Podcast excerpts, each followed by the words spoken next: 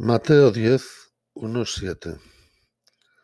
En aquel tiempo Jesús, llamando a sus doce discípulos, les dio autoridad para expulsar espíritus inmundos y curar toda enfermedad y dolencia.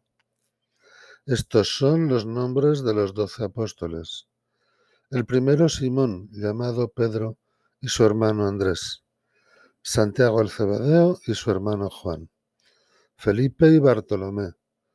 Tomás y Mateo, el publicano, Santiago el Alfeo y Tadeo, Simón el Celote y Judas Iscariote, el que lo entregó. A estos doce los envió Jesús con estas instrucciones. No vayáis a tierra de gentiles, ni entréis en las ciudades de Samaria, sino id a las ovejas descarriadas de Israel.